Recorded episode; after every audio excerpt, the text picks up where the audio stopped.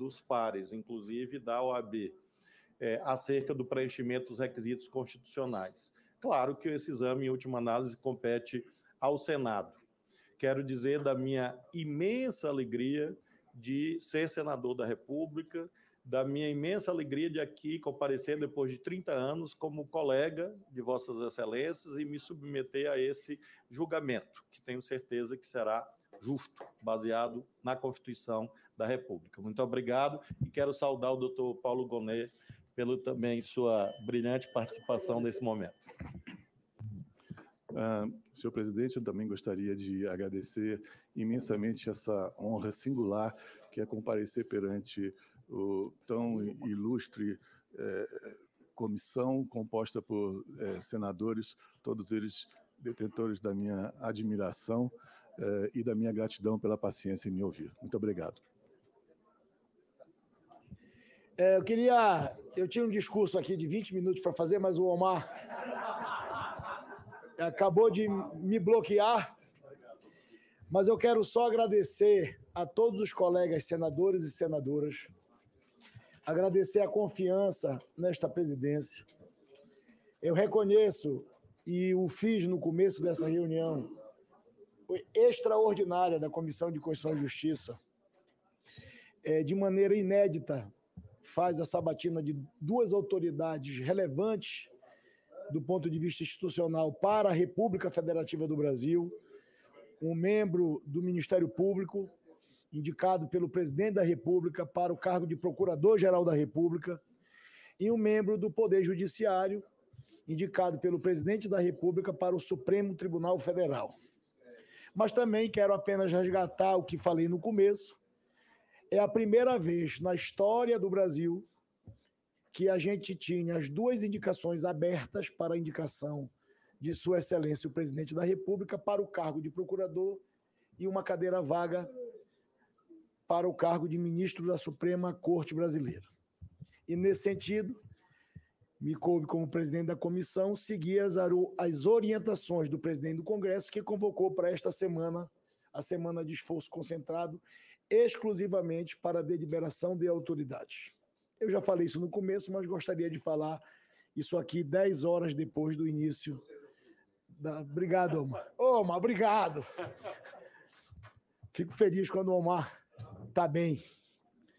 Mas eu queria agradecer o carinho, Cajuru. Camilo, senador Moro, senador Elisiane, senador Confuso, senador Fabiano, senadora Soraya, senador Everton, Isalci, todos os senadores dirão que, independente, Portinho, da sua posição, é, fizeram aqui o exercício do que está assegurado na Constituição brasileira. Referendaram uma indicação do presidente da República para dois cargos relevantíssimos. E, com certeza absoluta, todos nós, ao longo dessas dez horas, tivemos a oportunidade de acompanhar um debate assíduo, de alto nível, construtivo e democrático.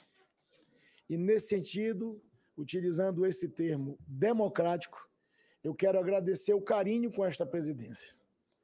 Eu sei que eu tinha uma, alguns questionamentos em relação à posição de fazermos, líder Marinho, a sabatina das duas autoridades, mas isso foi rapidamente vencido pelo interesse público de todos os atores envolvidos nesse processo.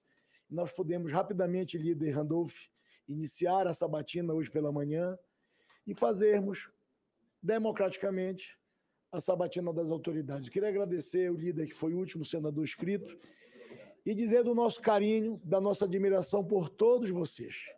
E dizer também os meus agradecimentos pela compreensão do momento que nós estávamos vivendo enquanto presidente da Comissão de Constituição e Justiça. Obrigado a todos. Está encerrada a votação e eu solicito à secretaria que proclame o resultado.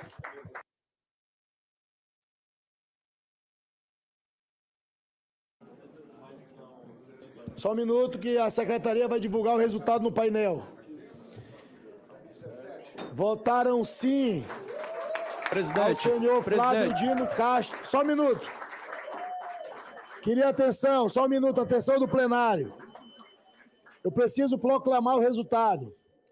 Votaram sim ao senhor Flávio Dino de Castro e Costa, 17 senadores, não 10 senadores, do total de 27.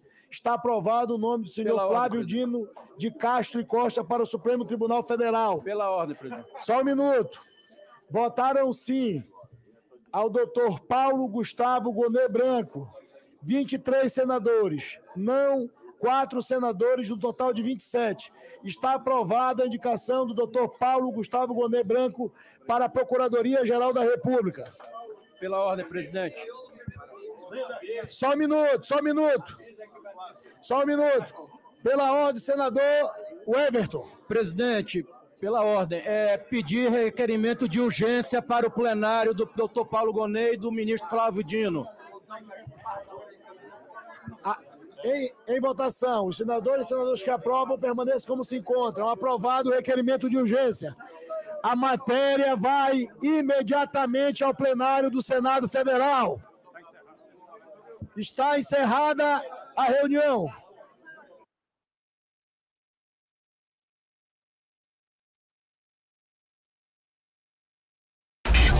Sequestro do empresário Abílio Diniz. O empresário Abílio Diniz foi libertado em São Paulo. Material de campanha do Partido dos Trabalhadores e de Lula como adesivo. Além de se vangloriar, que ajudou os sequestradores a serem soltos. E eu fui na cadeia conversar com os meninos e eles foram soltos e eu não sei aonde que eles estão agora criação do Foro de São Paulo. Quando criamos o Foro de São Paulo, nenhum de nós imaginava que em apenas duas décadas chegaríamos onde chegamos. Aliança com o comunismo. A ideia surgiu de uma conversa de Fidel Castro com Lula. Assassinato do prefeito Celso Daniel. E se rebelou com a corrupção petista e acabou acabou assassinado. Acabou assassinado. Mensalão. Afirmou que o PT pagava mesada para deputados de partidos aliados associação com bandidos. É Lula, o chefão do maior esquema corrupto. Aproximam o PT do PCC. Ou seja, Lula passa a mão na cabeça de ladrões de celulares, de drogados e condena a polícia. A gente rouba celular para vender, para ganhar um dinheirinho. Depois vamos pro bar tomar cerveja junto. O ex-presidente Lula transita nesse submundo do crime. Prisão o ex-presidente Lula e o PT teriam recebido 138 milhões e 600 mil reais. Provem uma corrupção minha, que eu irei a pé bater preto. O ex-presidente Luiz Inácio Lula da Silva começa a cumprir a sua pena por corrupção passiva e lavagem. Você quer que isso continue? Não destrua o Brasil.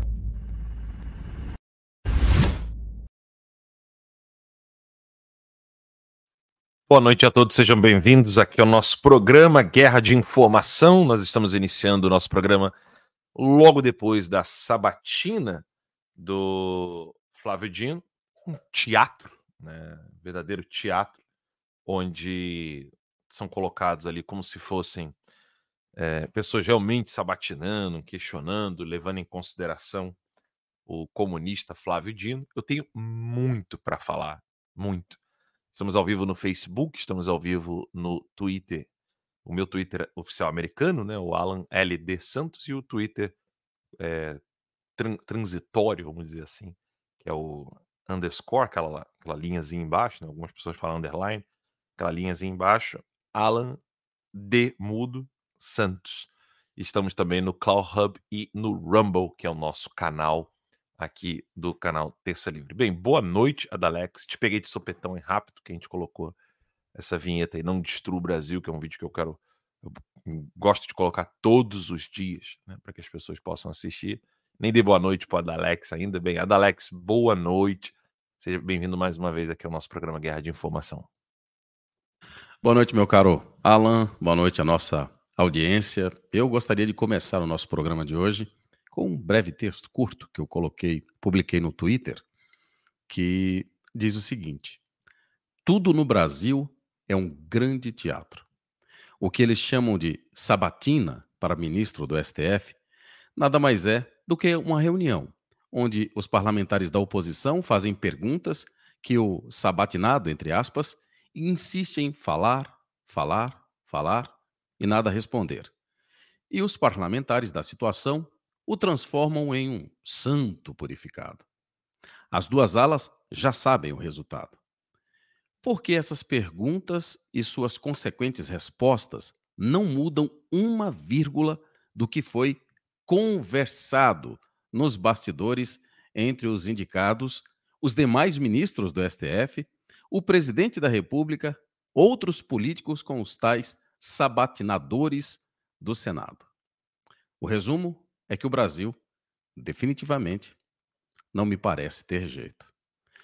É o que o Alan disse no começo. É, é a sensação que qualquer pessoa com o mínimo de bom senso tem quando assiste e ouve essas conversas é que tudo isso é, é um, tem um roteiro, é um script, tem os diretores, tem os atores principais, tem ali os coadjuvantes, e todo mundo já sabe, aquelas pessoas que ali estão, o resultado, né? Qual vai ser o desfecho desse filme, Alan. E nós, os espectadores, por incrível que possa parecer, estamos assistindo um filme que a gente sabe qual é o final desse filme. É lamentável, lamentável. Temos muito que falar no programa de hoje, né? Basicamente aí é sobre essas indicações. Você viu que eles fizeram no final ali, né? Os 44 do segundo tempo foi aprovado ali, e aí um senador vai lá e pede urgência. E o, o Davi Alcolumbre automaticamente não, já está aprovado, já vai imediatamente para ser votado no plenário do Senado. Faz-me rir, né, Alan? É, a, a situação do Brasil, óbvio, ela, ela é calamitosa há muito tempo, né? Não é, não é de agora.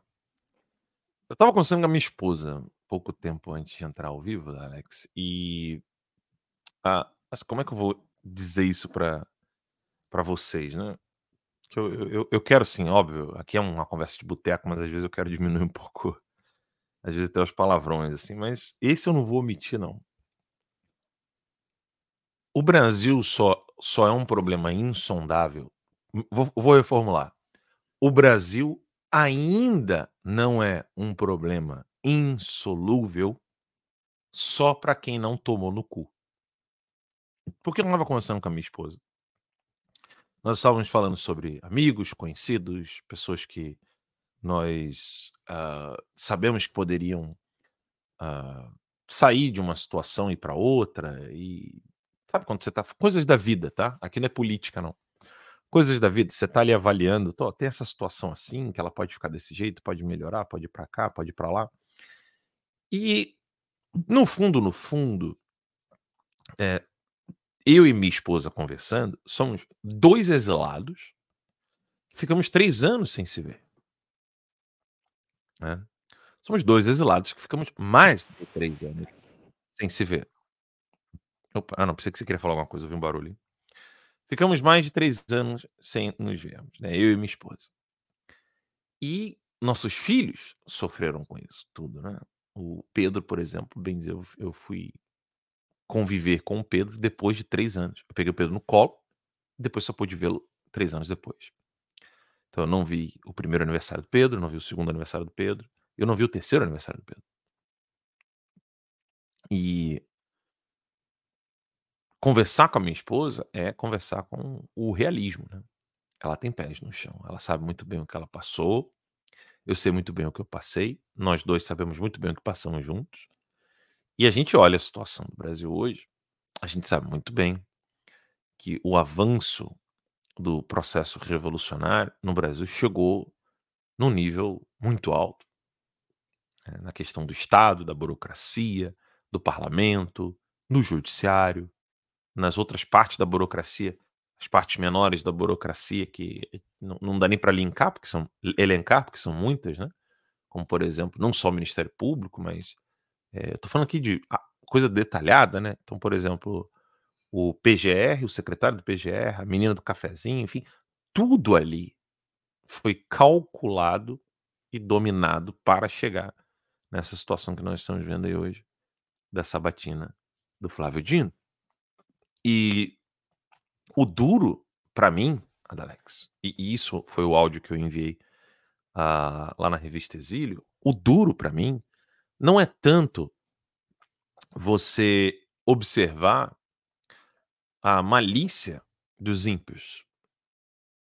pela manhã, eu estava ouvindo o Rogério Marinho. Rogério Marinho é uma pessoa que eu tenho por grande conta. né? É um senador sério, é um homem de direita, é um cara experiente no Congresso, é um homem que fez, fez um trabalho sensacional como ministro do Bolsonaro.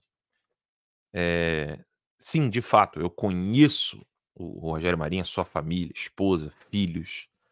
Ah, quando eu estive em Natal, tive a oportunidade de comer uma pizza com ele, a família.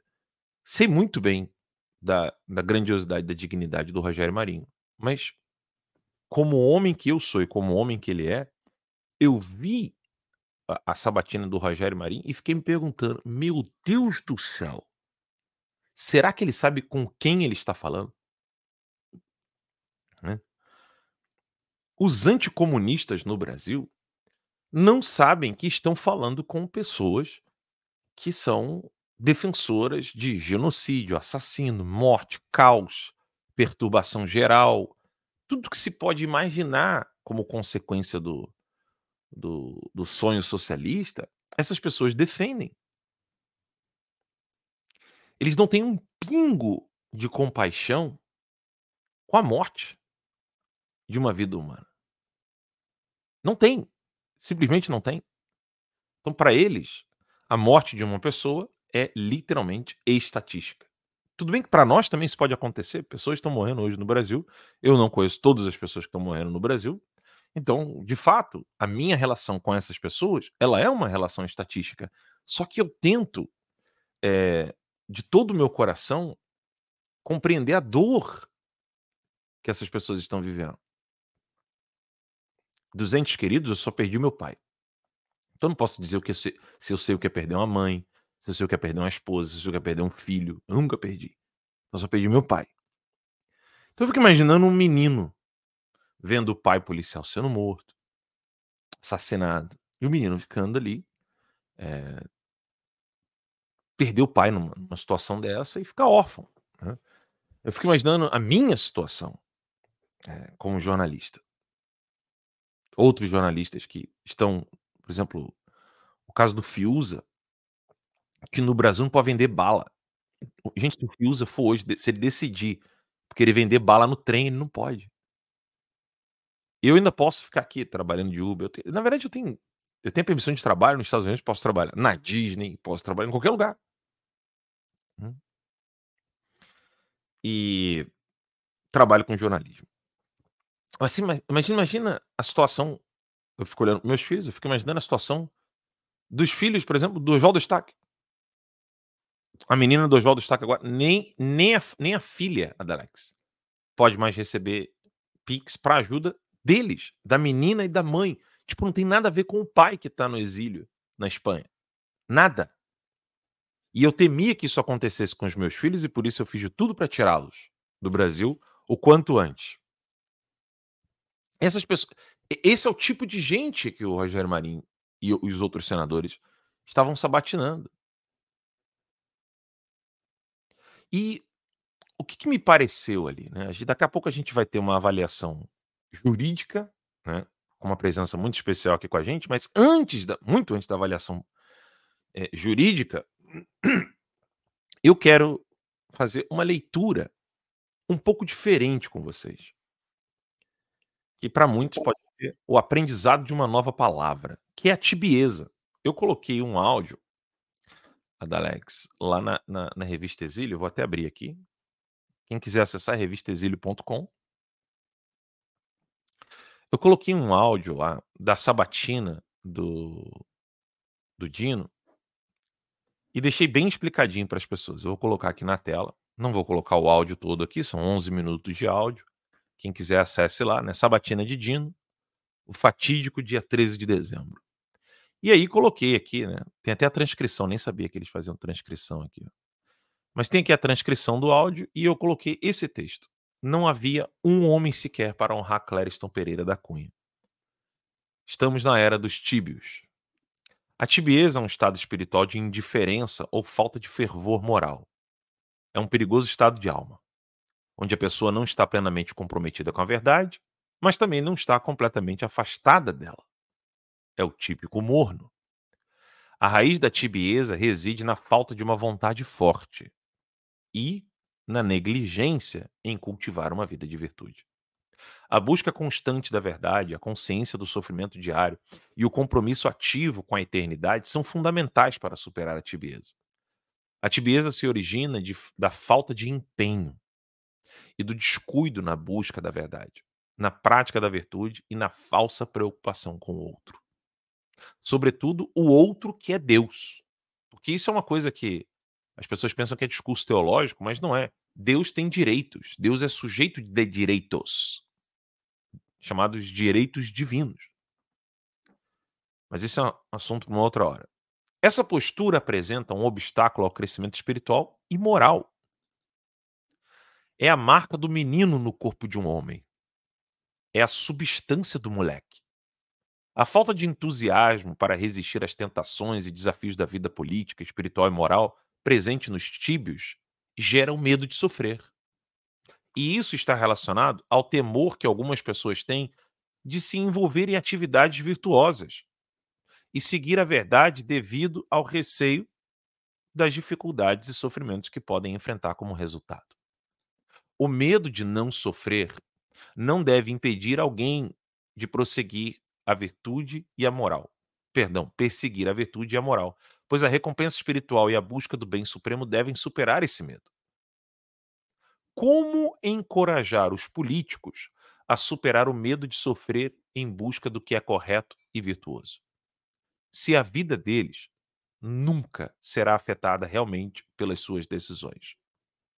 Qual senador terá o fim de Clariston? Nenhum. Essa é a dura verdade.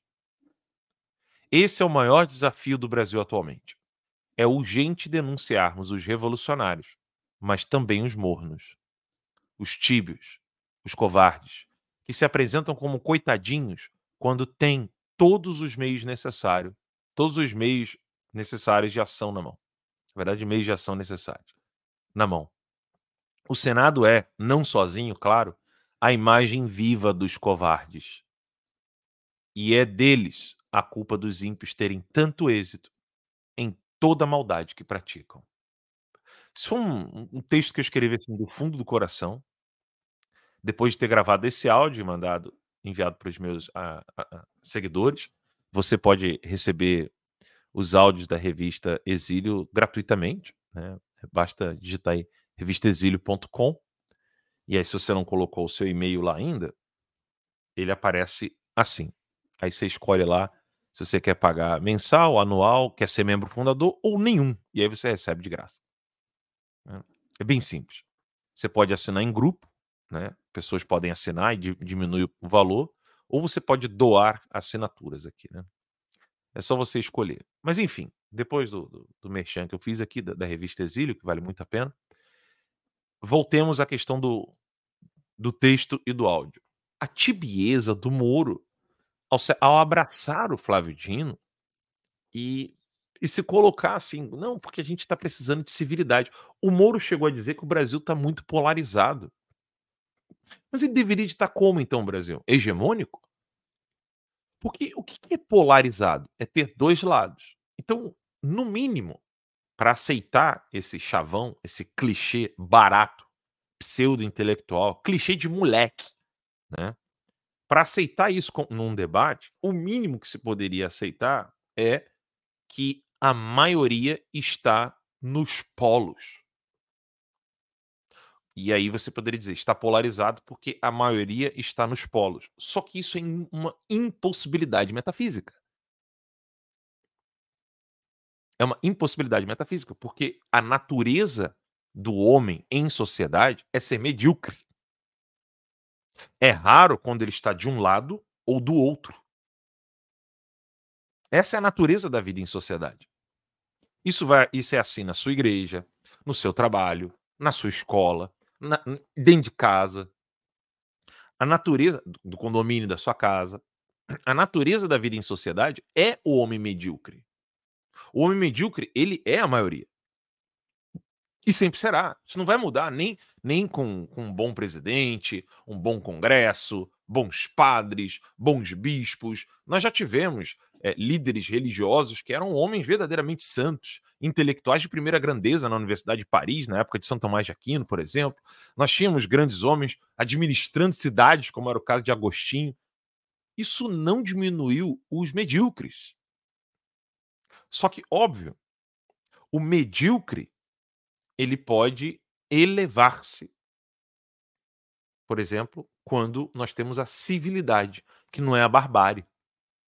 Então, o homem massa, ele em um local, ele pode ser um homem exemplar, em outro lugar, ele pode ser um homem execrável. Vou dar um exemplo para vocês.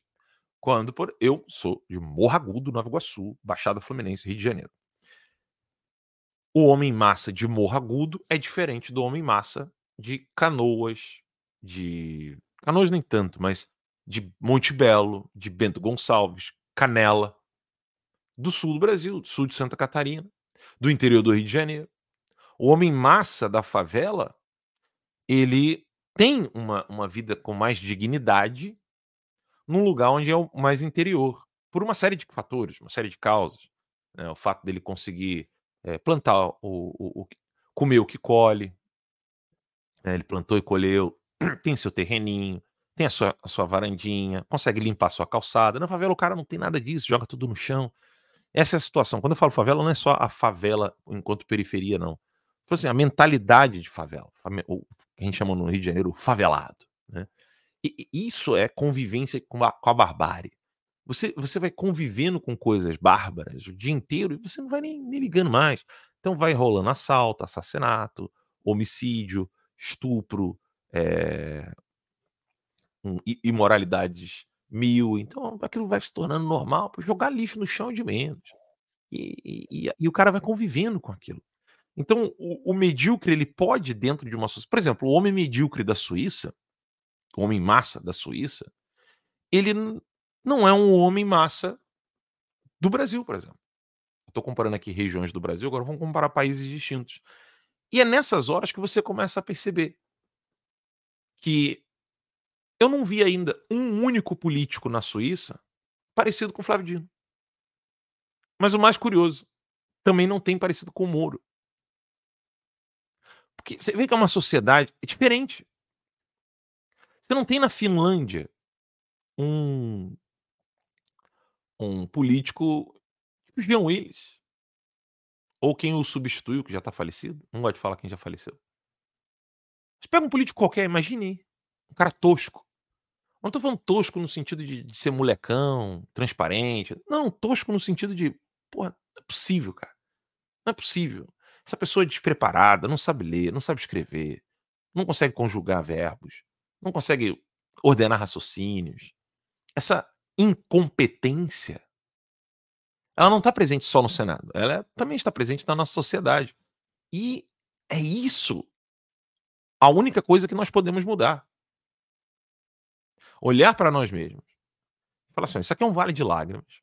Nós teremos uma vida difícil no Brasil e em qualquer lugar do mundo, mas sobretudo no Brasil, porque tem uma tirania em andamento, uma ditadura em andamento. É difícil é, viver essa, essa situação, essa realidade? Sim, claro que é, mas o que eu posso fazer em mim e na minha família e entre as pessoas que eu conheço para sair da barbárie? Porque isso que o Moro falou é de um peso muito grande de análise. Não, não se pode levar isso na brincadeira. O Moro abraçando o, o Flávio Dino, na foto, ficou meio incomodadinho com a foto, fei, falou disso na própria Sabatina. Mas a explicação do Moro é algo profundo e que está presente no homem massa, na maioria, que é o medo do confronto com um criminoso, com um incompetente querendo ocupar cargos que não lhe competem. É você aceitar qualquer pessoa, repito, qualquer pessoa, abrir o seu peito para fazer uma cirurgia cardiovascular. Isso, isso não é uma questão de polarização, Adalex. E demais que estão nos ouvindo. Não é polarização. Quando você não aceita o incompetente. A coisa fica pior quando o incompetente é competente no roubo, na ideologia, é competente para poder destruir o país. É competente para poder falar que nem a Dilma falou hoje, quando foi filmada no, no avião da empresa, da empresa aérea mais cara que existe no mundo. Uma mulher querendo agradar a Dilma, filma a Dilma na primeira classe e fala: Oi, presidenta. É. É, a gente se conheceu por meio de fulano lá, fala o nome do cara lá, em tal lugar, em outro país, não foi no Brasil. Nossa, de primeira classe. Aí a, a Dilma, ela, ela, ela é esse reflexo de você pegar o esgoto do comportamento humano e colocar no topo. Hum. A Dilma vira e fala assim: Você tá achando que sou presidente de banco? Você acha que presidente de banco anda de quê? Vou andar de segunda? No caso, está se referindo na segunda classe. E é esse tipo mesmo, é esse tipinho de gente que o Moro quer que eu tenha civilidade. Civilidade você tem com pessoas que têm civilidade. E aqui eu não estou falando nem de esquerda e direita, não, tá, Alex? Eu estou aqui falando de questão de comportamento mesmo. Uma pessoa que senta na minha mesa, senta à minha mesa, aqui em casa, ela não pode chegar e cuspir no prato, literalmente, e eu tê-la de tratar bem, porque ela é de direita. Ela não pode fazer isso. Alguém que pega o sapato e sacuda a, a, a, sujeira do sapato assim em cima da minha cama, em cima do meu travesseiro, eu não posso tratar essa pessoa bem porque ela, ela tem, eu tenho afinidade com ela por questões políticas, religiosas, seja lá o que for. Ela tem que ter comportamento de pessoas maduras. Ela precisa ser adulta. Ela não pode tratar a minha casa, a mim, como um moleque. Não importa o espectro político, não importa a questão religiosa. E o que esses caras estão fazendo vai muito além disso, porque eles não estão colocando poeira no meu, no meu travesseiro. Eles congelaram as minhas contas bancárias no Brasil, eu não posso ter conta bancária no Brasil. Acionaram Interpol, que está né, ignorando qualquer pedido deles, para que, que a Interpol colocasse uma algema na minha mão e me levasse para o cárcere no Brasil para talvez acontecer como aconteceu com Clariston. Esses canalhas decretaram a minha prisão e extradição. Graças a Deus, graças a Deus, antecipando-me né, a malícia dos ímpios, eu usei a sabedoria e fui para um lugar onde ainda existe algum resquício de liberdade, que é os Estados Unidos da América. Esse é o único motivo pelo qual eles nunca tocaram em mim.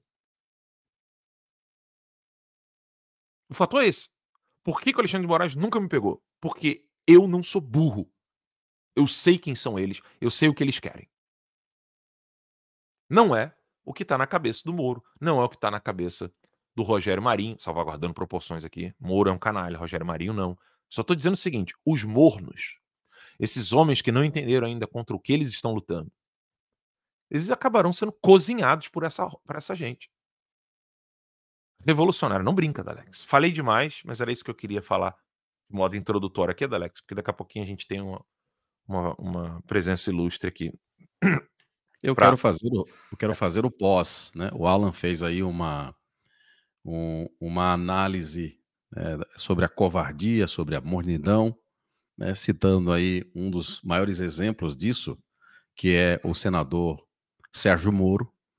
E aí, alguns têm se perguntado o seguinte: ok, beleza, já entendemos tudo isso que o Alan falou. E agora?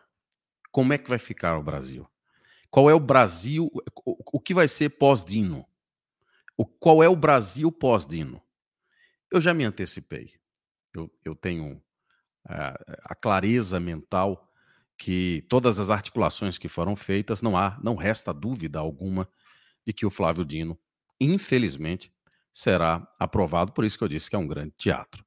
Então eu vou aqui para a parte 2, que é um segundo comentário que eu fiz hoje no Twitter, que eu acho que é extremamente oportuno a gente considerar. E eu começo dizendo aqui o seguinte: Estamos entrando numa nova fase em todo o Brasil. Flávio Dino, com sua ousadia, seu deboche, sua presunção, e seu apego total às pautas ainda mais extremas dos conceitos comunistas. fará o Brasil experimentar o que há de mais profundo e nefasto das consequências da aplicação desses temas ao povo brasileiro. Por mais que o Brasil já conviva com os temas comunistas, mas esses temas eles não foram aprofundados. Nós ainda temos algum tipo de liberdade, nós ainda temos algum tipinho de, de algumas pautas que elas não avançaram na sua integralidade, na sua totalidade, mas elas avançarão. E é sobre isso que falo. Continuo dizendo: a missão original de Dino será prender Jair Bolsonaro, o que fará sem a mínima dor na consciência. Isso eu não tenho dúvida alguma disso. Só existe uma, eu digo, só existe uma opção de evitar o desastre total do país agora. Só existe uma opção. O PL, Jair Bolsonaro, Valdemar da Costa Neto, focarem todas as suas forças na eleição de novos senadores que estejam alinhados totalmente com as pautas dos conservadores, para que assim, aí, aí nós temos um grande paradoxo. Quer dizer, voltamos novamente para a história das urnas eletrônicas, mas veja, essas urnas eletrônicas foram as que elegeram esses senadores que aí estão, inclusive senadores da direita, né? Então, assim, só há um caminho. É preciso que um terço seja agora nas eleições, eleitos que tenha esse alinhamento com a direita. É uma grande missão. Não é fácil. É possível? Talvez. Mas continuo. Não existe uma segunda opção. Hoje, nada é tão importante quanto isso, nem mesmo as eleições presidenciais de 2026. Espero que Jair Bolsonaro tenha consciência disso e que o Valdemar da Costa Neto tenha compromisso moral com os conservadores a esse ponto. Tenho lá minhas dúvidas. Jair Bolsonaro precisará vestir e chamar para si a responsabilidade de ser o líder absoluto da direita, que creio, do meu ponto de vista, que o Bolsonaro está falhando nesse aspecto. Ele precisa costurar negociações, influenciar decisões, ele precisa ser austero quando exigir e maleável quando não houver um caminho alternativo. Hoje, você vê a postura do desembargador Sebastião Coelho, que ele está assumindo a postura de um líder. Ele está fazendo um papel que, do meu ponto de vista, e naturalmente alguns pensam diferente de mim, e eu respeito, mas eu penso que quem deveria estar fazendo isso é o Bolsonaro. Ah, mas se o Bolsonaro fizer isso, vão prendê-lo. Aí se o Bolsonaro não fizer, eles não vão prendê-lo? Ah, mas se o Bolsonaro fizer tal coisa, eles vão prender. E vai ficar até quando? Vai ficar sempre nesse processo de que o Bolsonaro não pode assumir a liderança, não pode fazer aquilo, não pode ser incisivo, tem que ser mais calmo e etc e tal. E aí? Até quando? Quer dizer, esse processo de cozinhar o Bolsonaro né, é também proposital. Mas não se enganem. Na primeira oportunidade que houver, ele será preso. Anote isso. E nós já tem algum tempo que nós é, a gente já vem falando sobre esse assunto. Naturalmente, alguns acreditam, poucos, outros acham que não. Mas o Alan falava pouco sobre a postura, sobre como os nossos parlamentares tratam os comunistas. Tratam com civilidade, como se eles fossem de fato merecedores. Agora vejam o oposto. Vejam como eles trataram, vejam o que fizeram com André Mendonça. E que desastre, aliás, diga-se de passagem, o André Mendonça. Mas veja como é que ele foi tratado. Isso já não deveria ser o suficiente para nós aprendermos algumas lições? E aí, Alan, eu fico com a sensação, à medida que eu vou entendendo como é que as coisas vão funcionando, à medida que o tempo vai passando, e, e, e entram senadores, e saem senadores, e entram deputados, e saem deputados, e a gente vai. Ah, tem aqui agora um, um congresso de direita e tal. A sensação que eu tenho é que essas pessoas definitivamente não entendem a guerra cultural. Elas não entendem o que é, como, quem são os comunistas, como agem, como, como tratam, quais são é, as, as, as suas, a sua moeda de troca. Eles não entendem isso. E isso, infelizmente, Alan acaba cobrando um preço altíssimo. Adalex, eu quero anunciar que agora nós vamos ter um, uma pessoa muito especial, que faz tempo que eu quero trazer aqui no nosso programa para a gente poder entrevistar. E eu acho que no dia de hoje ninguém melhor para ouvir do que a doutora Ludmila Lins Grilo. Então, com vocês, senhoras e senhores, boa noite, doutora, tudo bom? Oi, Alan, tudo bem? Tudo boa bom. noite, pessoal aí do Guerra de Informação, Adalex, tudo bem? Prazer estar aqui Oi, com doutora. vocês de novo, relembrando né, os tempos do Terça Livre. É isso aí. Era figurinha, né? Figurinha carimbada. Doutora, é, vamos começar pelo começo, né?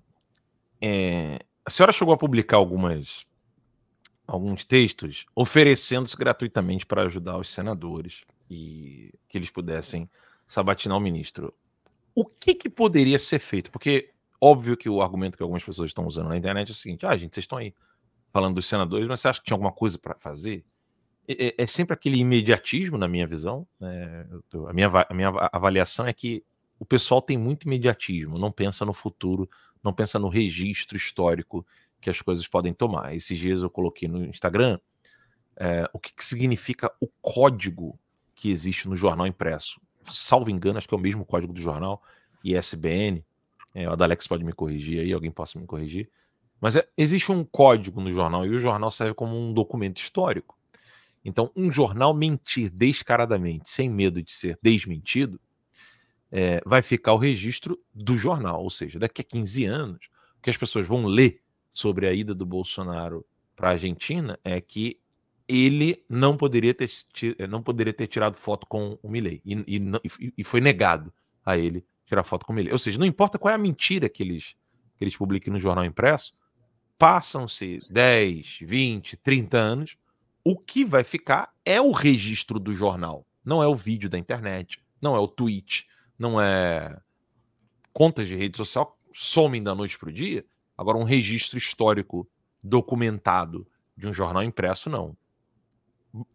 Baseando-se nisso, havia alguma coisa a se fazer, nem, nem que seja em longo prazo, na sabatina do Senado? Então, Alan, eu pensei bastante sobre essa questão do que, do que poderia ser feito na situação de sabatina. Aí eu ouvi muita gente, a gente sempre entra naquela, né? A gente oferece ajuda para alguma coisa, você está cansado de saber disso, né? você vai entender o que eu estou dizendo, porque você é uma vítima disso também. A gente oferece ajuda para alguma coisa e sempre vem aquela galera dizendo assim: mas não vai adiantar nada, não adianta você é, oferecer treinamento, ajuda para sabatina, tal, não sei o quê, porque ele vai para o STF de qualquer maneira, isso não vai adiantar nada. Olha, as pessoas têm um desconhecimento básico dessa importância do registro histórico. Então, uma sabatina bem feita, perguntas bem colocadas, perguntas bem feitas vão ficar lá nas notas taquigráficas do Senado. Isso é documento histórico, ainda que o Dino assuma.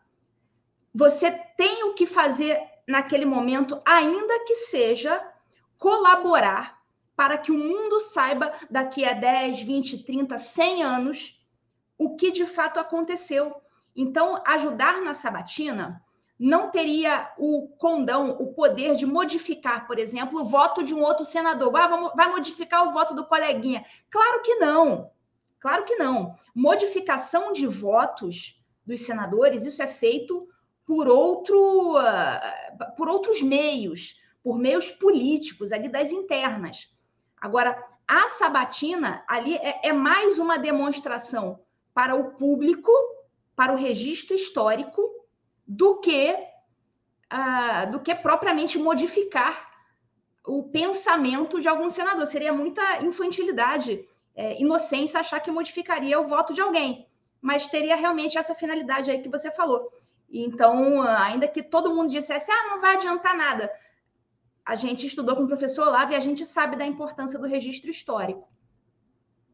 O registro histórico ele tem essa, é, essa função primordial uh, de você deixar registrado ali que no passado, por exemplo, quando a gente olha o que Napoleão Bonaparte fez, vou dar um exemplo aqui para o pessoal que está nos assistindo. É, Sabe-se que pelo menos o rei de Portugal, daí que vem a expressão ficou a ver navios, o rei de Portugal conseguiu escapar das mãos do tirano. E a pergunta que, às vezes, um estudante que tenha miolos né, na cabeça, vendo Napoleão Bonaparte, a história de Napoleão Bonaparte, lendo a biografia de Napoleão Bonaparte, a pergunta que um estudante pode se fazer é a seguinte: mas vem cá, ninguém nunca se levantou contra esse cara? Ninguém nunca, nunca lutou contra Napoleão Bonaparte? Andreas Hoffer, deixa eu botar aqui. Andreas Hoffer. Hoje, esse homem é o único que tem uma estátua no Tirol. Ou seja, não é, vou colocar aqui na tela para o pessoal poder ver, quem tem uma estátua no Tirol não é o, o, Napoleão Bonaparte, mas o Andreas Hoffer. Esse aldeão aqui. Esse homem que sozinho se juntou com outros aldeões e lutou contra as, as tropas de Napoleão umas duas, três vezes. Ganhou duas, três vezes depois foi morto. Ele perdeu a batalha. Andreas Hoffer, gravem esse nome. Esse homem perdeu a batalha, a guerra. Né? Ele não venceu, ele foi morto. Um homem comum. Comum. Um simples aldeão.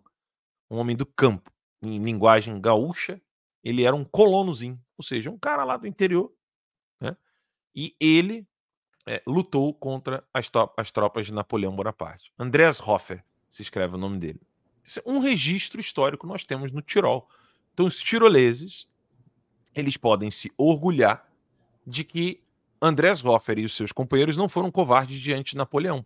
Passaram-se os anos, hoje o Tirol não quer imitar Napoleão, que foi o seu invasor, mas o seu defensor, que é Andreas Hoffer.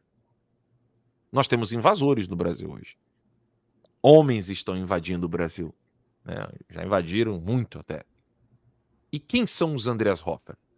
Quem são os homens que é, não, não deixaram a marca da tibieza, não deixaram a marca da covardia, não deixaram a marca do silêncio, mas que abriram a boca e falaram? E isso realmente é algo que nós sentimos falta. Endossando, Alan, isso que vocês estão falando, é, vocês já devem ter visto um vídeo em que o Alexandre de Moraes, quando foi sabatinado, falava sobre a liberdade de expressão. Quer dizer, houve um registro da fala dele, esse registro está aí, e eventualmente as pessoas utilizam isso nas redes sociais toda vez que ele fala sobre é, agora a nova postura, o novo entendimento dele, e fazem um contraponto com Alexandre na época da sabatina podem ter certeza que é o que vai acontecer também com Flávio Dino. Então, as perguntas bem confabuladas ali, é, na verdade, acabam tendo essa função, de fato, de ser um registro que podem ser usados no futuro. Sem dúvida, Alex. E convenhamos, né? É... Será que não é, não é será que é difícil demais envergonhar o, o Flávio Dino com boas perguntas. Po posso provocar a doutora? Provocar aqui. Se estivéssemos numa sabatina, qual seria a, as perguntas? Se quiser falar, né? As perguntas que a senhora colocaria como senador, alguma coisa do tipo. Sei que, graças a Deus, você não sei essa porcaria da vida política eleitoreira, mas o que, que um senador poderia falar que deixaria tão marcado assim uh, ali no, nos documentos do Senado para esse momento tão crítico do Brasil? Olha, é, algumas perguntas até que eu pensei, elas até foram efetivamente feitas. Só que o Davi Alcolumbre, ele fez um, a sabatina de uma, de uma forma, numa modalidade que impedia aquele, aquela troca de figurinhas direta entre senador e sabatinado, porque ele botou aquela sabatina dupla, ou seja, um modelo como se fosse assim algo realmente sem importância, a sabatina de um é, PGR e de um ministro do STF, botou ali junto e misturada para causar aquela confusão e o cara não ser confrontado ali imediatamente. Então, algumas perguntas até efetivamente foram feitas, só que a falta de possibilidade daquele rebate direto complicou o, o meio de campo. Mas é, há coisas ali né, que, que, que, podem ser confrontadas. Mas uma coisa que, que não chegou a ser perguntada. Eu, eu li a, a dissertação de mestrado do Flávio Dino. E dali eu, eu percebi que havia algo que ele poderia ser confrontado também, né? É algo que, assim, é, é, é causar o constrangimento público, porque ele já teve um posicionamento e hoje ele tem outro. Ele escreveu na tese de mestrado dele de 2001 perante a Universidade Federal de Pernambuco que ele entende que é necessário haver uma quarentena entre quando um ministro da Justiça ou alguém que ocupa cargo eletivo, no caso ele ocupa as duas coisas, né? Ele é senador, afastado, mas é senador e é ministro da Justiça. Então ele em 2001 ele disse que ele entendia que era necessário para ocupar o cargo de conselheiro do CNJ, que é um cargo inferior ao cargo de ministro do STF, ele disse que era necessário uma sabatina, que era necessária uma sabatina, uma, desculpa, uma quarentena. E hoje em dia não, ele não vê nenhum constrangimento em sair ocupando imediatamente a cadeira de ministro do STF, mesmo ocupando os dois cargos, né, de senador e de, e de ministro. Enfim, tem, tem, uma série de perguntas que podem ser feitas, mas a questão é a seguinte: a questão é efetivamente ligada às profundezas do que é o, o comunismo, a mentalidade revolucionária do cara que não tem freios morais. Uh, isso me parece que poderia ter sido mais bem explorado. Houve até alguns senadores que colocaram essa questão, mas sempre, como você falou, de forma muito polida, de forma muito, uh, muito educadinha. E aquela coisa, como, como você falou, você mostrou aí o, o Sérgio Moro. O Sérgio Moro ele, ele foi visto abraçando o Dino. Eu fiquei até na, na hora, fiquei com, com dúvidas se essa foto era antiga ou se era de hoje, mas ele ficou chateado pelo fato da foto dele ter circulado, tanto que ele falou isso durante a sabatina dele. Ah, eu vi agora que estão circulando algumas fotos minhas, abraçando o Dino, é, é cumprimentando aqui, mas aí ele se saiu com aquela frase de efeito bonitinha, que os esquerdistas adoram. Ah, eu não vou perder a minha civilidade. Então, eu, a primeira coisa que eu pergunto é a seguinte: pô, mas espera aí. Entre o bem e o mal, você vai ficar com o meio termo? Se você tiver que escolher entre o bem, o bem e o mal, ah, não, eu vou ficar aqui com o meio termo, porque é bonitinho. Mas entre o bem e o mal, eu acho que todo mundo tem que escolher o extremo, que é o bem. Então, assim, é, essa coisa de ah, abraçar o coleguinha para não ser incivilizado. Mas que história é essa? De ser educado e polido com o que representa a, a destruição do Brasil. Então, assim, é muita, assim, para usar a linguagem da galera, é muita soja, cara. Que isso? Você tem que dizer, não, eu não, eu não vou cumprimentar uma pessoa dessa. Assim, você tem que se recusar, se recusar publicamente a ser polido com uma pessoa dessa. Então, realmente falta esse tipo de comportamento, confrontar mesmo, colocá-lo como o, o, inimigo que é o que ele é, o inimigo da democracia, o censor. O cara que vai ajudar, eu já não digo nem que é a enterrar a democracia, porque no Brasil a democracia já foi enterrada. Eu digo que é o cara que vai ajudar a vilipendiar o cadáver. Porque eu ia falar, eu ia falar isso agora, vilipêndio de, vilipêndio de, de, de túmulo, como é que é o termo? Jurídico? É vilipêndio de cadáver. Vilipêndio de cadáver, é. Quando os caras estão... Então, não tá matando, ah, porque a gente escuta aí, não, agora, agora acabou, agora a democracia morreu. Agora não, meu amigo, a democracia já morreu já tem uns já, quatro anos.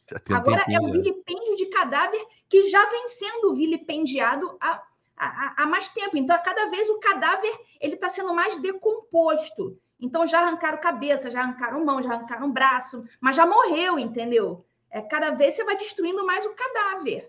Agora, há dois comentários que eu acho que são oportunos a gente fazer. O primeiro é que a estratégia do Alcolumbre é, foi muito válida para eles. Eles fizeram as perguntas Sim. em bloco. O, o, lance de fazer as perguntas em bloco e os dois juntos né, foi uma grande sacada. Porque, por exemplo, na pergu nas perguntas em bloco, você faz cinco perguntas. O cara responde duas e as outras três caem na vala do esquecimento.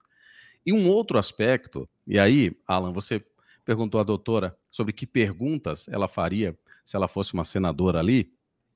Eu diria, nessa questão da sabatina, que a resposta ela acaba sendo uh, mais importante do que as perguntas. E aí explico melhor. Quando é feita uma pergunta, se vocês relembrarem agora, em todos os casos, no Alexandre de Moraes não foi diferente, mas o Alexandre até foi mais, é, foi mais claro, mais transparente do que o Flávio Dino. Mas quando é feita uma pergunta, veja as respostas que o Flávio Dino dava. É, é, é, dá muita raiva, porque assim, você pergunta uma coisa, olha, vem cá, Flávio Dino, você, é, você acha que fake news é crime? Aí ele usa várias formas de perguntas e vai para um lado e faz uma pergunta de consideração e não sei o que, etc.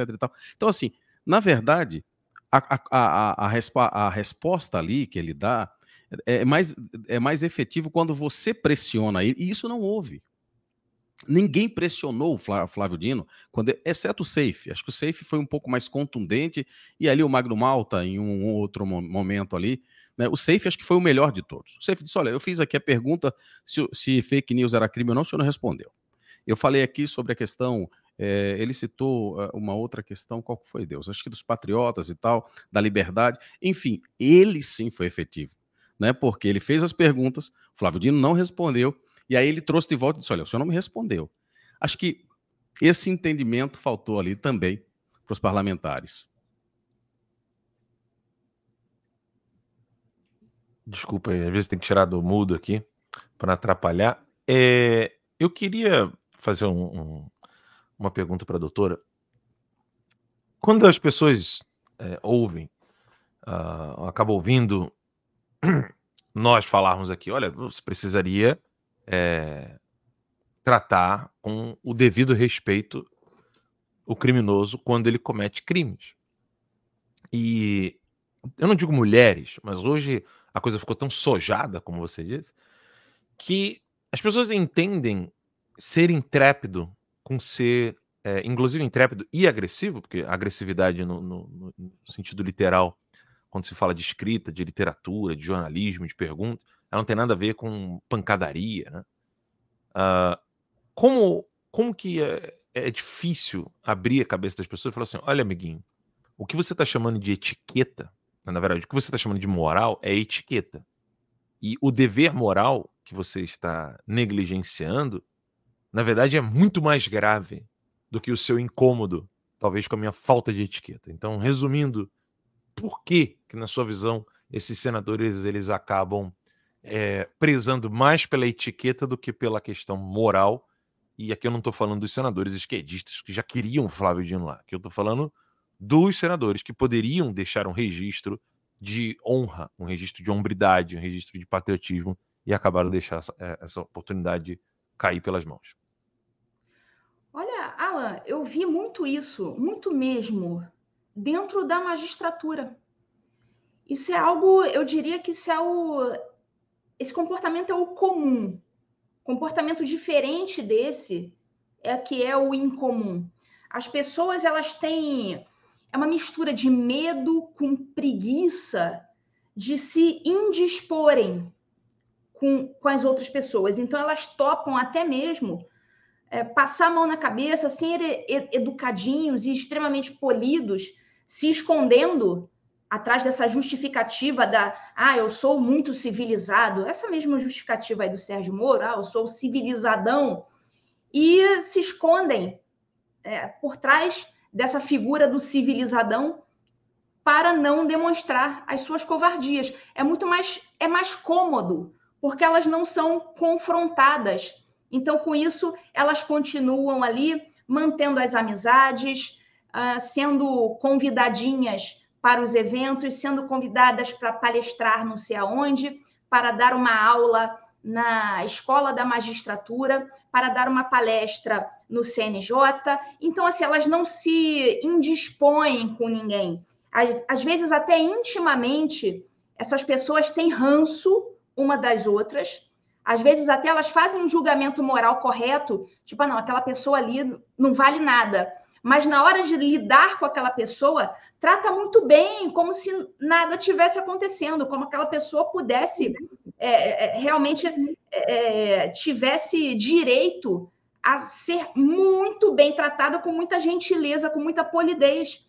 Então, isso é assim, isso é uma conduta assim, arraigada nesse meio jurídico e nesse meio político. Essa coisa do oh, Vossa Excelência para cá, Vossa Excelência para lá, que também existe tanto no meio político como no meio jurídico, esse comportamentozinho ele se repete e é a regra. As pessoas não têm disposição para se indisporem com os outros, porque isso dá trabalho. E muitas vezes, além de dar trabalho, isso aí causa prejuízos sociais e às vezes até mesmo financeiros.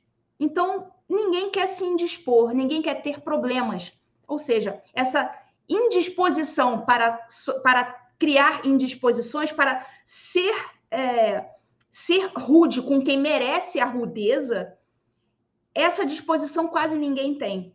E isso aí está faltando, esse excesso de polidez com quem não merece polidez alguma. Que no fundo é uma falta de justiça, né? Porque você deixa de ser justo na hora de tratar o, o criminoso, você trata o, o, criminoso ou o contraventor como você trataria uma pessoa inocente. Né? De um, as duas ou uma. Ou todos são bandidos e você gosta disso, ou todos são inocentes e você está tratando o criminoso como inocente. Isso é injustiça. No Senado, a sabatina de hoje ela começou começou com essa notícia aqui. Uh, o 8 de janeiro, questão do 8 de janeiro, né? O Moraes intimando o Senado a dar explicações a respeito de uma petição. O ministro, quer, o ministro quer que a mesa diretora da casa justifique legitimidade nos autos. Eu quero ouvir a, a, a doutora, não sei se ela já chegou a, a, ver isso aqui, mas eu vou, eu vou ler bem pausadamente o que, que aconteceu, né? Uh, o ministro Alexandre de Moraes, do Supremo Tribunal Federal, intimou o Senado a se explicar a respeito de uma petição protocolada no âmbito de inquérito que apura o ocorrido no 8 de janeiro. Moraes comunicou, então, a intimação ao presidente da casa, Rodrigo Pacheco, no, primeiro, no dia 1 de dezembro. No documento, o ministro determinou que a mesa diretora do Senado então, justifique sua legitimidade para se habilitar nos presentes autos. A medida é realizada depois de, da advocacia do Senado protocolar uma petição e solicitar a devolução do pendrive e do celular funcional apreendidos pela Polícia Federal em endereço do senador Marcos Duval, do Podemos, em junho deste ano. Um ponto da intimidação assinada pelo ministro gerou desconforto em integrantes do corpo jurídico do Senado. Na petição, o advogado-geral do Senado, Tomás Henrique Goma de Azevedo, já havia externado as justificativas para atuar na causa. No documento enviado a Moraes, Azevedo e outros três advogados de sua equipe afirmaram que, abre aspas, antes de fundamentar o pedido de restituição dos bens públicos apreendidos, convém registrar que a mesa do Senado Federal é parte legítima na qualidade de interessada na defesa de prerrogativas próprias e irrenunciáveis do Congresso Nacional e de seus membros. Em novembro, o Senado aprovou uma proposta de emenda à Constituição, uma PEC, para limitar decisões individuais de ministros do STF. A PEC irritou a maioria dos magistrados da corte, como Alexandre de Moraes. Por exemplo, em entrevista ao jornal Folha de São Paulo, na terça-feira do dia 12, ele classificou o texto como irreal. Abre aspas, com todo respeito àqueles que defendem, é algo muito irreal, disse o ministro, porque acaba ferindo o próprio poder geral de cautela do juiz. Nós já alertamos o nosso regimento para que toda liminar seja imediatamente referendada pelo plenário. Outro fator que piorou a relação entre o Congresso e o STF é a abertura da CPI do abuso de autoridade na Câmara dos Deputados. Obje... Na Câmara dos Deputados. O objetivo dos parlamentares signatários é monitorar a atuação de ministros do Supremo, ou seja, o legislativo vigiando o judiciário e também vigiando o executivo. Ontem nós comentamos aqui, né, Alex, a, o, o caso que da ministra da a ministra da Saúde, dizendo que o governo, o, o, o governo Regina, verdade. mas o poder executivo passe a investigar o poder legislativo. Nós comentamos isso aqui ontem e agora nós estamos vendo o Alexandre de Moraes dizendo que é irreal. Né? Irreal não é, né? Porque tá ali, tá acontecendo, né? O negócio foi pedido. Perdão foi pedido, ele sabe muito bem que não é irreal, mas já está dizendo ali que não tem nada disso, que isso é um absurdo, etc. Eu gostaria de ouvir a doutora Ludmilla, que, que é juíza, né? Juíza aposentada, mas aposentada compulsoriamente, mas continua sendo juíza, então eu aqui quero tratá-la como tal, embora seja uma grande amiga, continua sendo a doutora Ludmila Lins Grilo, juíza. Então, Ala, eu fiquei sabendo disso agora na sabatina, né?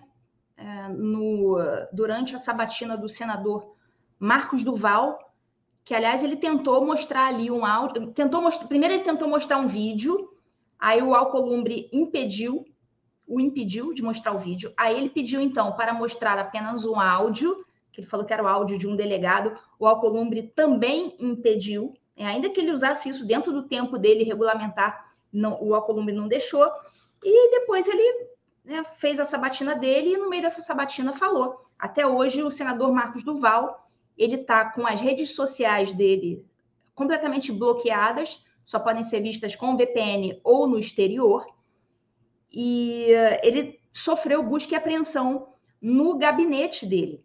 Então, os aparelhos eletrônicos que foram apreendidos foram também, além, não sei se aparelhos pessoais foram apreendidos, mas aparelhos eletrônicos do Senado foram apreendidos.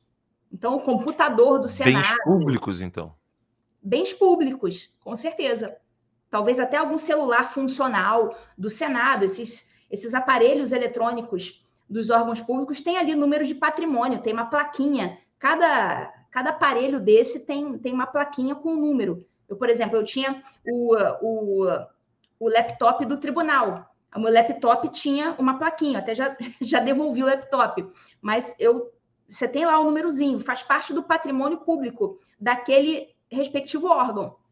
Então, é um ato de extremo cinismo do Alexandre de Moraes é, fingir que o Senado não tem nada a ver com isso. Então, o Alexandre de Moraes está mandando o Senado explicar qual que seria o interesse do Senado nessa história da busca e apreensão no gabinete do senador Marcos Duval. Mas será que precisa explicar? Então, assim, é, é um cinismo monumental. Então, ele, ele usa ali, é como se fosse para ganhar um tempo, para constranger, não sei exatamente qual é a intenção deles, ou se é as duas coisas, ganhar tempo, constranger, humilhar o Senado, até porque o Senado já não existe mesmo, já tem muitos anos, né? Então, é claro que o Senado tem legitimidade para fazer esse tipo de pedido, porque os aparelhos apreendidos são do Senado, ora bolas. É, Ela me permita. Diga. Me permita fazer aqui uma, um, uma, um apontamento, a doutora Ludmilla. É, é curioso, porque o Flávio Dino disse que o tempo da liberdade de expressão como valor absoluto acabou. A senhora deve lembrar dessa frase que o Flávio Dino usou.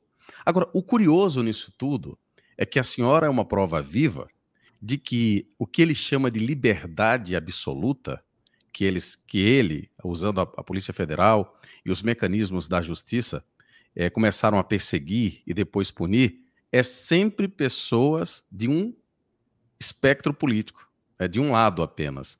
Quer dizer, essa era uma pergunta que eu achei que faltou na sabatina, né? Dessa sabatina do Flávio Dino. Claro que ele ia responder polidamente, ia enrolar, como ele é muito, diga-se de passagem, ele tem uma habilidade muito boa com a oratória e tal, né? Mas é, essa é a grande questão. E eu gostaria que a senhora comentasse sobre isso, porque a senhora é uma prova viva de que esse conceito de liberdade absoluta, do ponto de vista do Flávio Dino, acabou chegando na senhora. A senhora era uma juíza, bastante atuante, muito incisiva nos seus pontos de vista. Quando é que a senhora percebeu que a senhora já estava nesse alvo dessa, disso que o, Flávio Dino chamava, chama de, de expressão, de, é, é, de, de liberdade de expressão absoluta?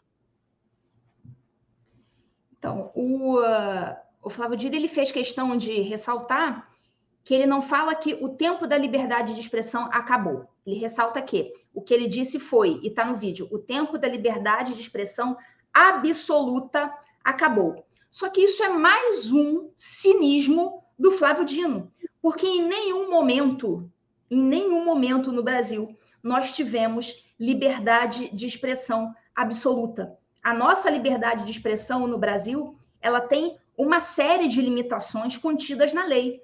Por exemplo, o, uh, o crime de ameaça. O crime de ameaça é uma, é uma, uma limitação correta, a meu ver, à liberdade de expressão. Você não pode chegar para uma pessoa e dizer, vou te matar. Uh, enfim, você não pode fazer uma ameaça de, de algo injusto e grave a alguém. Isso é o crime de ameaça. Então, a, o crime de ameaça está previsto na lei, portanto, já é uma limitação à liberdade de expressão. O crime de calúnia, por exemplo, você não pode imputar falsamente a alguém fato definido na lei como crime. Isso já está no nosso Código Penal. Então, isso é uma limitação à liberdade de expressão. Você não tem liberdade absoluta de sair falando o que você quiser de qualquer pessoa.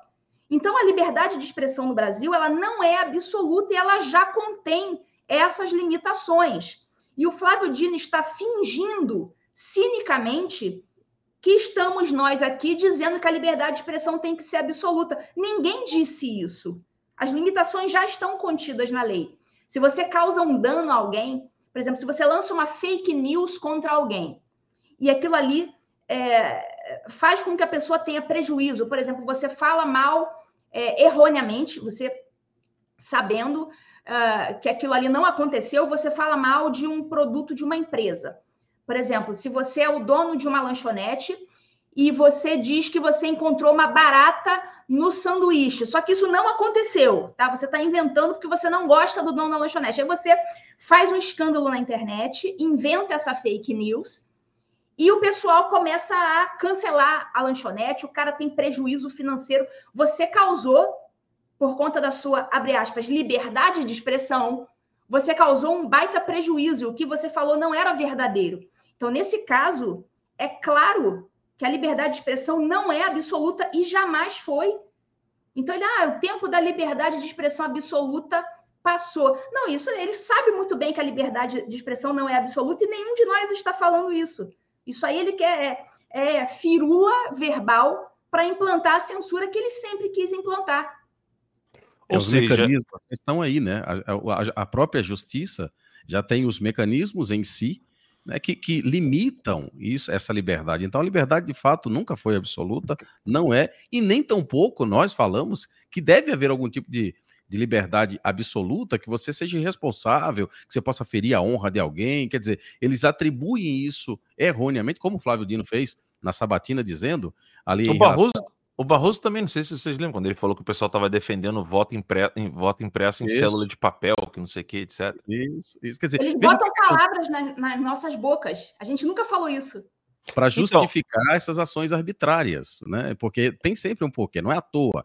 Essa fala, por exemplo, do, do Flávio Dino, é para mostrar o seguinte: ó, nós somos o, o, os paladinos da justiça e dos bons costumes. Eles não. Eles são os extremistas, né? eles é que são os maus e nós somos os bonzinhos, né? Isso é uma, isso tem um nome, né? Isso é retórica do espantalho, né? Você, você não fala, isso. você não, não fala do que está sendo tratado, mas você cria um outro inimigo, um outro adversário e coloca ele como se ele fosse o argumento do seu adversário. Você... E bate nele, né? É, e bate nele. E, e fala para as pessoas baterem na, em você como se você fosse a representatividade daquele argumento que ele levantou. Essa é a estratégia do espantalho. Você vai lá, diz que o cara fulou. E é sempre nesses, né, nessa sutileza, né? De acrescentar um adjetivo, acrescentar ali um advérbio, é sempre restringindo algo que você não, não havia restringido, né? ou então generalizando algo que você restringiu. É sempre assim. Você diz, eu não gosto de casas amarelas pintadas com bolinhas pretas, e ele fala que você odeia casas amarelas.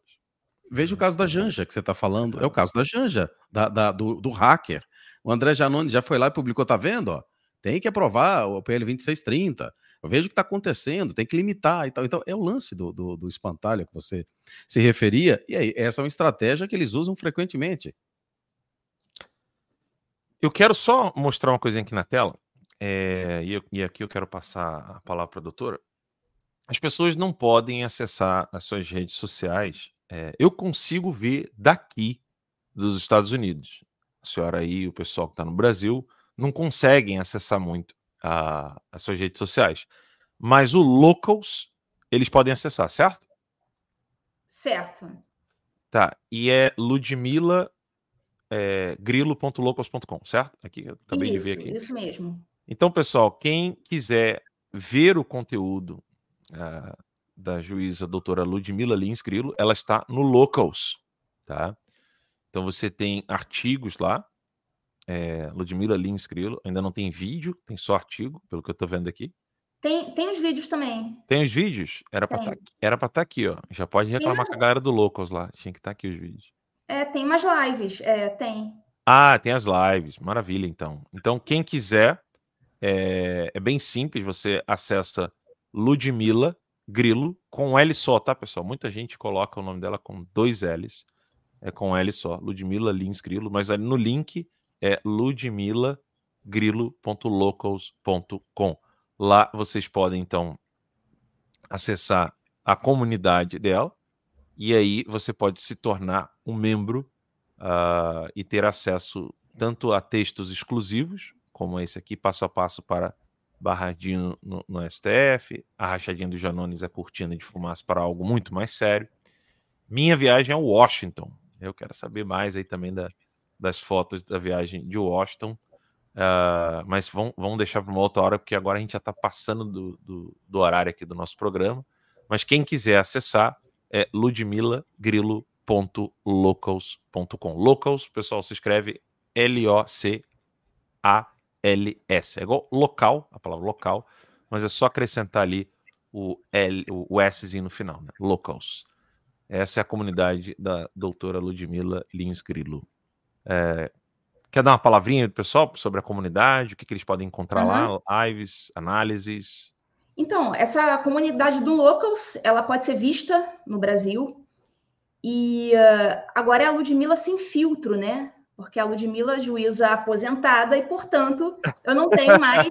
É a Ludmilla a é, versão 2.0, né? A Ludmilla sem filtro. Ou seja, os, os, textos eu acho que estão muito melhores, porque antes tudo que eu publicava, tudo que eu falava era cheio de filtro porque eu, né, eu estava ali, sim, eu tinha sim. uma OMAN para cumprir, então eu não podia usar certas palavras, eu não podia falar sobre certos assuntos. Então agora isso acabou, é, né? Soltaram o bicho e agora eu tô na pista. Então entrem no Locals, é de graça, você pode clicar lá, acompanhar lá as minhas publicações, mas é claro que para quem chega junto, para quem dá moral, para quem patrocina, eu tenho obviamente o material que é que é pago. Mas se você não pode, tal, não tem problema. Entra lá, entra de graça, você vai receber um monte de coisa lá da Ludmilla sem filtro. Maravilha, sem filtro mesmo.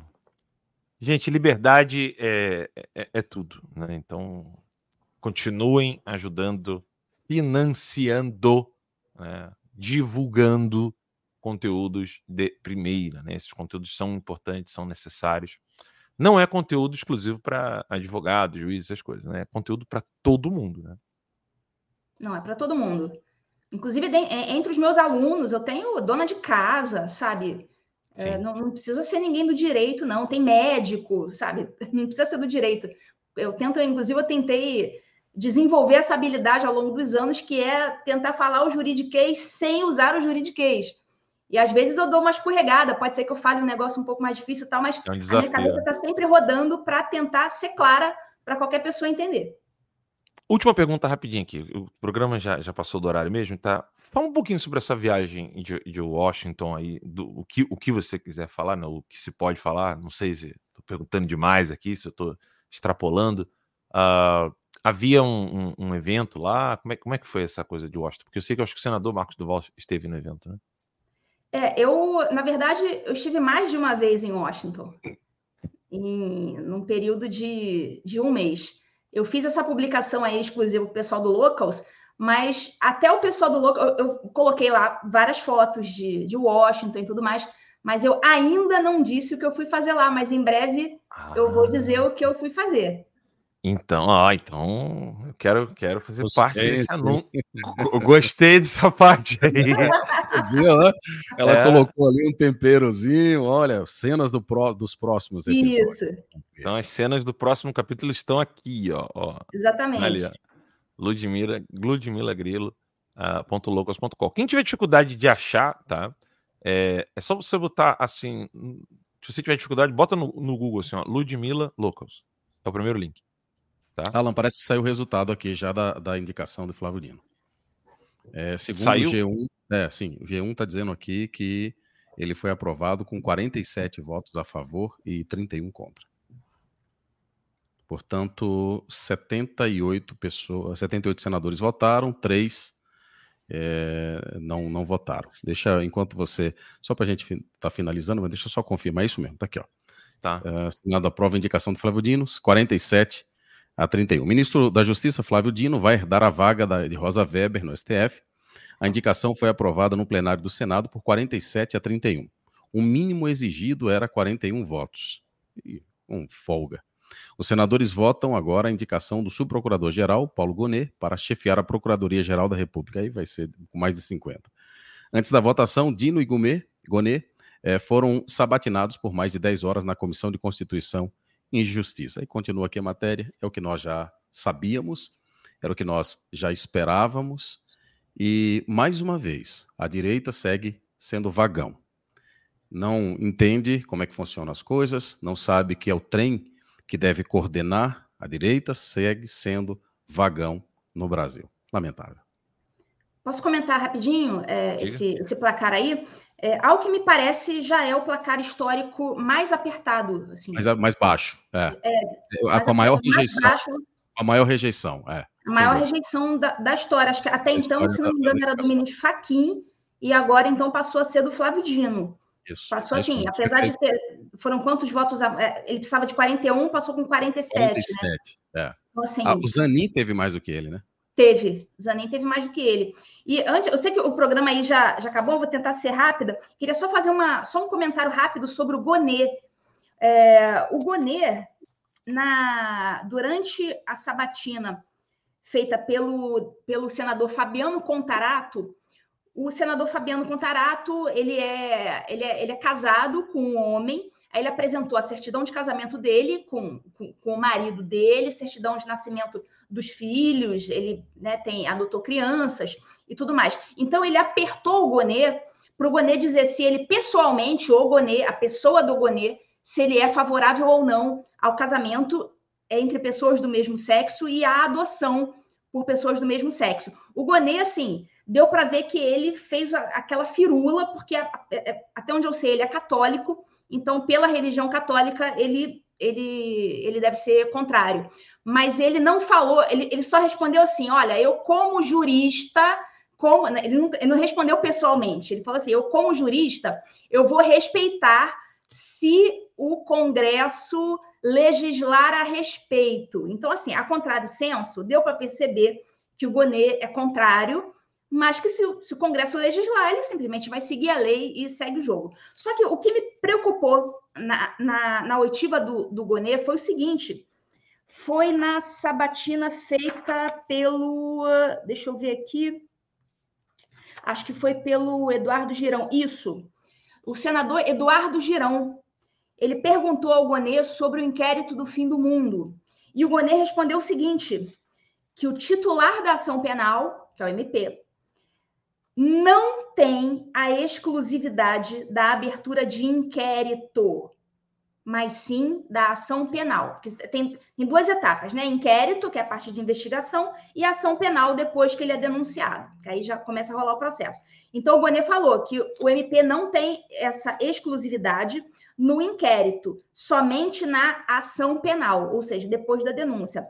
E ele falou o seguinte: abre aspas, é possível que o regimento interno de um tribunal diga que as investigações tenham início a partir das deliberações de um tribunal. Então, assim, essa fala do Gonê indica que ele vai endossar os inquéritos do STF. É duro, né? Porque é, é a teoria da maçã, da, do fruto da, da árvore podre, né? Não sei como é que se fala da árvore envenenada. É quando um problema um, há um problema de princípio, né? Esse embrólio do, do, inquérito, a senhora escreveu um livro com vários outros juristas, né? Sobre o inquérito. É, eu sou alvo do, dos inquéritos e eu vejo o, o, quão, o quão difícil é explicar isso para advogados aqui nos Estados Unidos, porque até o cidadão comum, hein, se a gente perguntar aqui agora no chat, o pessoal, o pessoal não sabe explicar muito bem como é que surgiu, o que, que fundamenta os inquéritos, e o malabarismo feito nos inquéritos, pessoal, e aqui a juíza pode me corrigir, é que eles usaram um, um regimento interno da casa, não sei nem se é regimento interno, Uh, eles usaram um documento interno da burocracia do STF. Regimento interno. Administrativo, né?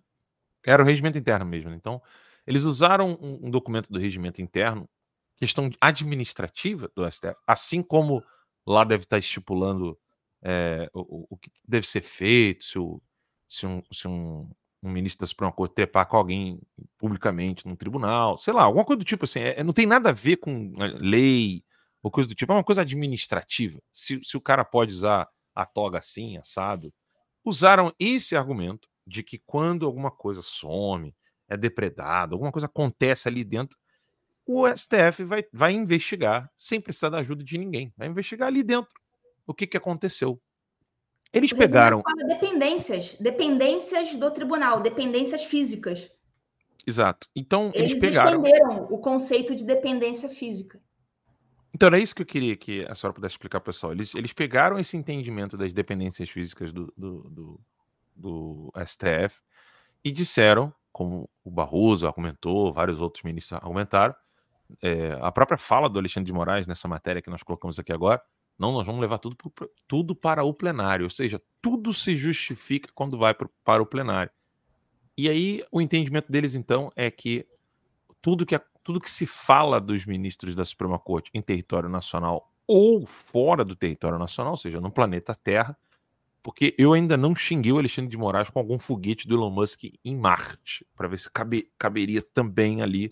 Vontade não me falta, mas eu quero saber se, se o Alexandre de Moraes vai, vai valer também. Tipo, se eu criar um Twitter em Marte e falar que ele é um canalha, né? Enfim, eu queria saber se vai rolar também. Mas por enquanto, o Alexandre de Moraes e o STF não querem, cuida não querem cuidar do sistema solar, mas do, do planeta Terra ninguém pode escrever nada contra eles. Como é que, como é que foi essa, essa, esse arranjo que eles fizeram? Porque isso é o que fundamenta hoje, né? Os, os inquéritos. É, não, não, não, não tem. O arranjo veio da cabeça deles. Simplesmente o Toffoli levantou a bola, escolheu ali né, a dedo quem que ele queria que fosse o cara que ia conduzir, ele achou que o Alexandre de Moraes era um cara ousado o suficiente para tocar esse barco e foi-se embora. Agora nós temos dois com ousadia suficiente para tocar esses barcos. Então, nenhum dos outros eu considero ousado o suficiente, mas o Alexandre sim e o Dino agora também, que me parece ter uma personalidade mais é, similar, mais parecida com a do Alexandre. Então agora nós temos dois. E vamos ver o que, que vai sair daí, mas não tem, não existe esse arranjo na, na nossa Constituição. O regimento interno do STF também não fala isso. Fala que o inquérito ainda tem uma discussão jurídica ainda um pouco mais profunda. Eu, eu, geralmente eu nem chego né, nesse nível de discussão porque já é um, uma coisa um pouco mais sofisticada, mas eu sei que o pessoal que assiste aqui o Guerra de Informação vai estar apto para compreender. O regimento interno do STF diz que Uh, se o crime for cometido nas dependências do STF, nas dependências físicas, o STF pode abrir um inquérito para investigar. Aí o que, que fizeram os ministros? Pegaram esse conceito jurídico de dependência e estenderam para todo o território nacional, né? Fizeram aquela, aquele malabarismo de forma que qualquer coisa pudesse cair no colo deles. Agora, aí, agora que entra também uma questão mais sofisticada ainda que você pudesse considerar isso como sendo algo razoável, um entendimento razoável, ainda que fosse isso que a lei dissesse, que, que, o regimento interno dissesse, o fato é que o regimento interno é anterior à Constituição de 88. E a Constituição de 88 deu a, a, a ação penal deu, deu a titularidade da ação penal para o Ministério Público. Ou seja, o regimento interno do, do STF, ainda que previsse essa competência nacional, não foi recepcionado pela Constituição de 88 nesse ponto específico. Então é um então, erro duplo, né? é, é, tá errado é do início ao fim. Não, não tem como sustentar isso juridicamente. Só para contextualizar aqui, Alan, para não deixar a informação incompleta, doutora, o Mendonça recebeu 47 votos eh, a favor, o mesmo número de votos que o Flávio Dino, só que ele recebeu 32 é, é, contra. Então foram 47 votos a favor e 32 contra. Portanto, ele era o que tinha recebido menos votos. Né? O Faquin recebeu 52 votos a favor e 27 contra. Já no caso do, da, do Flávio Dino, foram 47 a 31.